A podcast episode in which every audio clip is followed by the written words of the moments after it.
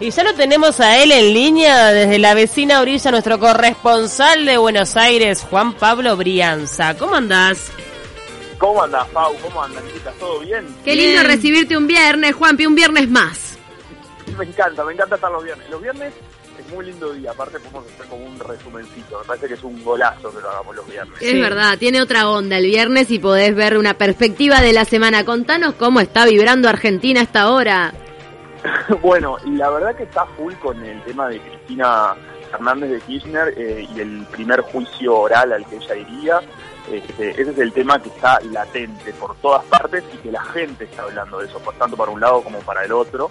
Este, está fuerte, bueno, recordemos, esto es así, se habló de que se iba a aplastar este primer juicio oral de ella, es el primer juicio oral y público, lo cual no es menor porque la sentaría en el banquillo donde aparecería una foto de ella sentada en el banquillo como, digamos, este, en un juicio, lo cual sería la primera vez.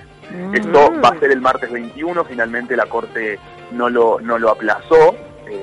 Esto va a ser el, el, martes 21, que de un total de 88 obras que se llevaron a cabo en Santa Cruz entre 2004 y 2015, 52 fueron contratadas, se constató, con empresas relacionadas con el empresario Lázaro Báez.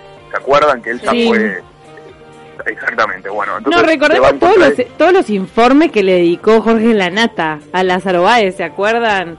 que sí se fueron hasta Santa Cruz hicieron todo el seguimiento de lo de lo que era ese mm, ese desvío de dinero. Y lo que pasa es que la mayor parte del desvío de dinero se dio a través de la constructora de Baez y esos fondos públicos este eh, llegaron a, eh, llegaron a varios bolsillos antes de a la obra el, informe además el informe además no solamente habla de esto de que 88 obras 52 fueron relacionadas con la de Baez sino que hay obras que fueron incumplidas, o sea, que no se terminaron de, realizar, si, si, se sigue contratando a este empresario, también habla de otras empresas que se presentaban a la licitación, que eran empresas fantasmas, o sea, es como...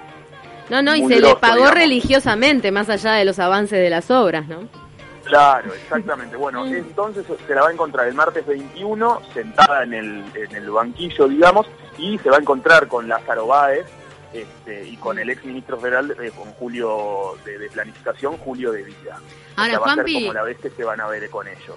En un país en un país como Argentina, eh, más allá de que todos saben que Cristina ha sido procesada, eh, el verla en una foto sentada en el banquillo de los acusados, creo que es como un golpe muy simbólico, ¿no? Exactamente, es un golpe muy simbólico y aparte se habla del 20% de los indecisos que están, porque recordemos que estamos de cara a unas futuras elecciones donde Cristina aparece como una posible precandidata.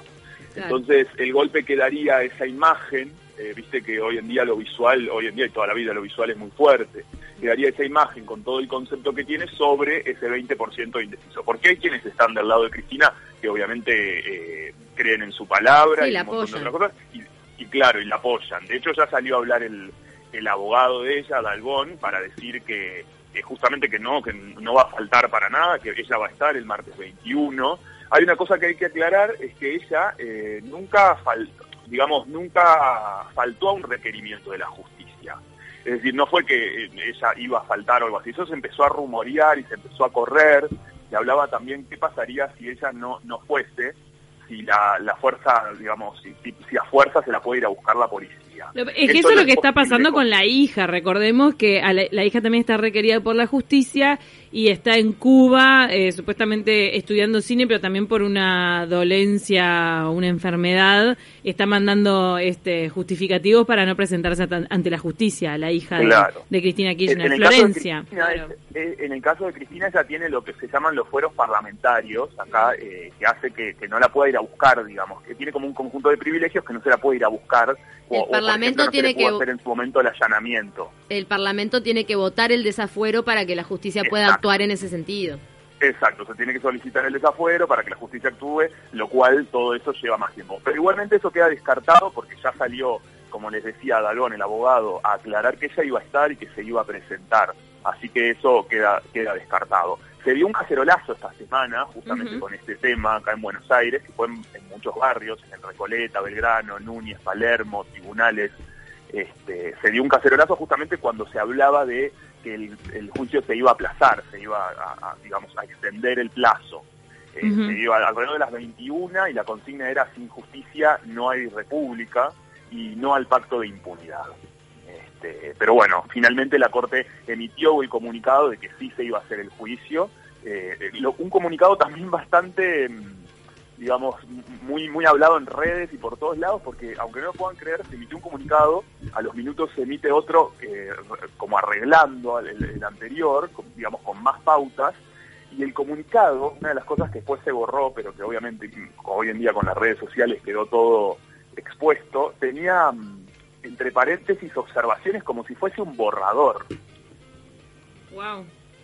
Eh, o sea, por ejemplo, decía, eh, chequear la fecha, no se entiende qué tribunal lo recibió, ojo con esto por si hubiera alguna disidencia. ¿Y ahí qué cabeza va a rodar? no sé, ahí van a, rodar varias cabezas. Pero imagínate lo que es. Y sí. no sé, el, final, hasta el último, el community manager, ¿cómo no dijo? Miren, muchachos, esperen. Claro. tenemos cosas entre paréntesis. Este, me parece que no es lo que quieren comunicar. Tremendo. Alguna cabeza va a rodar, Juanpi. Alguna cabeza va a rodar, pero bueno, dentro de todo esto que es bastante pesado, fue un blooper eh, fuerte, digamos, que la Corte Suprema cuando publica el comunicado ah, tenga aclaraciones como si fuese un borrador, ¿viste? Claro. ¿Qué otras cosas están pasando en la vecina orilla, Juan Pablo?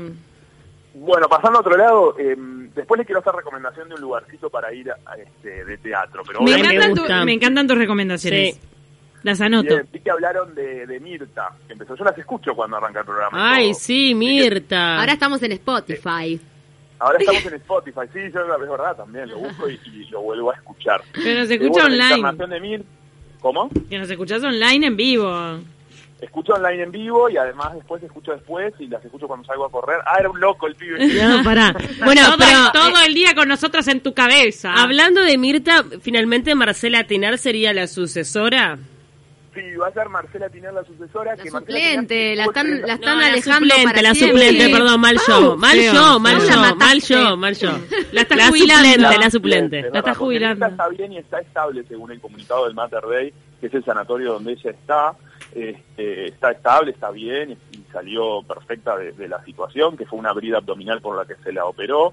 Este, está desde el domingo internada y bueno, quien la va a suplantar es la, la hija Marcela, que ya la suplantó en una ocasión y también la había suplantado, como ya dijeron anteriormente, también Juanita, la, la nieta. Marcela sí tiene experiencia en vivo, eso quería decir, porque tiene un programa que se llama Las Rubias en la señal de cable Net TV de lunes a viernes.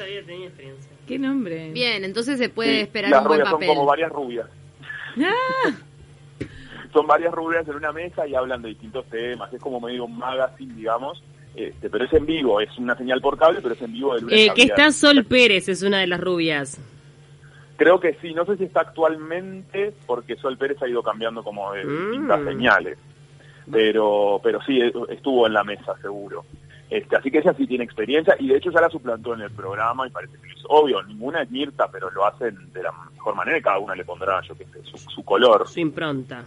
Hablando de suplentes, te tengo una pregunta como actor y que no tiene que ver con Buenos Aires. Pero me tomo la libertad de irme un poco al, hemisferio norte y decirte, ¿qué opinas de que Robert Pattinson sea el nuevo Batman? Recordemos que Robert Pattinson era el de Crepúsculo, el, que le hizo la cabeza a todas las adolescentes.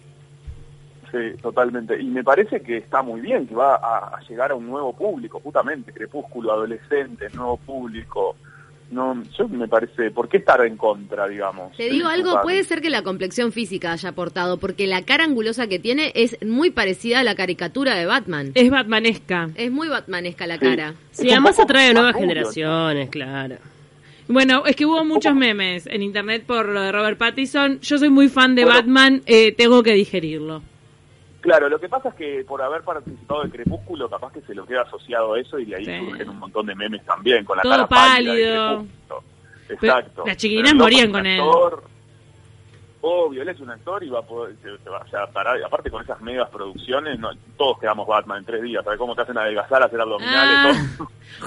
Esto también, claro, pero no, sí, me parece bien. Este, los memes obviamente están asociados a que el loco hizo Crepúsculo y quedó, cuando, cuando se hacen esos personajes, los yankees, muy, viste, muy caracterizados, difícil salir de eso y más cuando empiezan tan chicos, tan jóvenes.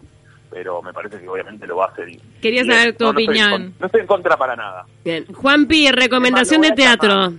¿Lo vas a llamar a Patricia? Lo voy a llamar, lo voy a llamar, le mando un mensajito y decir, dale, vamos arriba, loco, dale Dale para adelante, no le hagas caso a la gilada.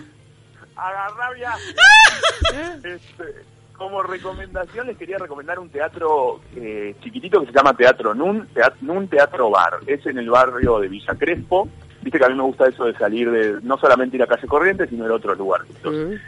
Este teatro para cuando vengan a Buenos Aires tiene, lo buscan en cualquier red social como Teatro Nun, Nun Teatro Bar.